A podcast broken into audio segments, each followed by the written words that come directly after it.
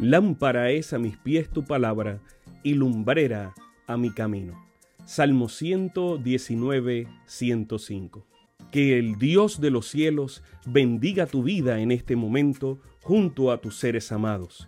Bienvenidos a un espacio de inspiración bíblica donde su corazón será lleno de esperanza.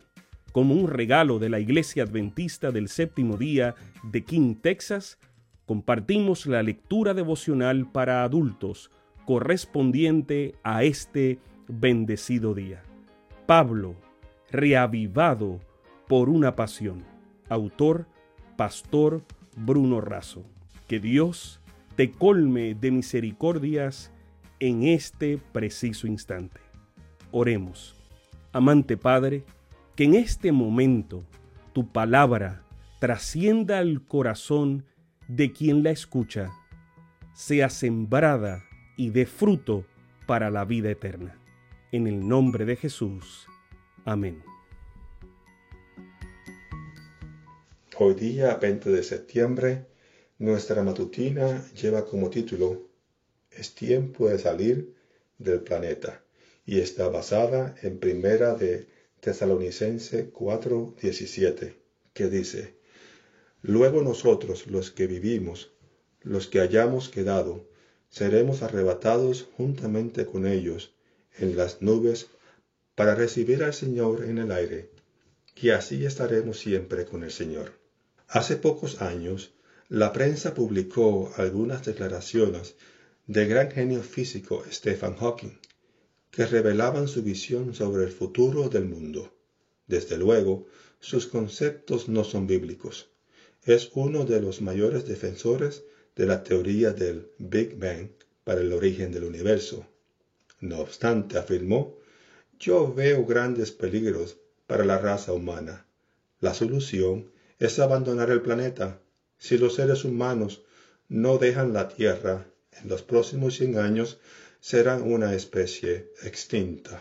Sin embargo, esta no es una solución fácil. Según él, el mayor problema serán las distancias.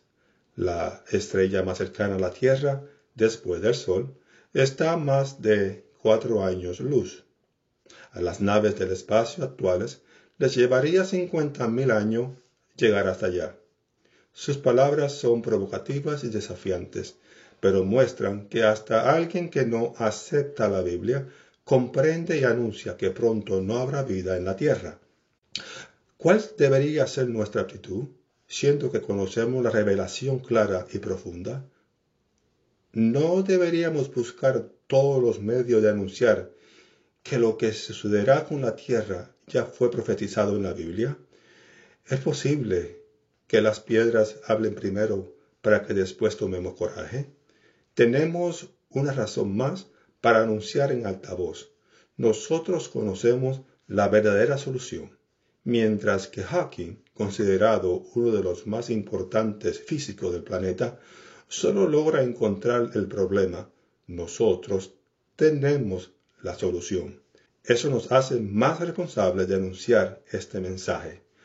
No necesitamos huir del planeta, naves para llegar al espacio o a otros planetas donde habitar.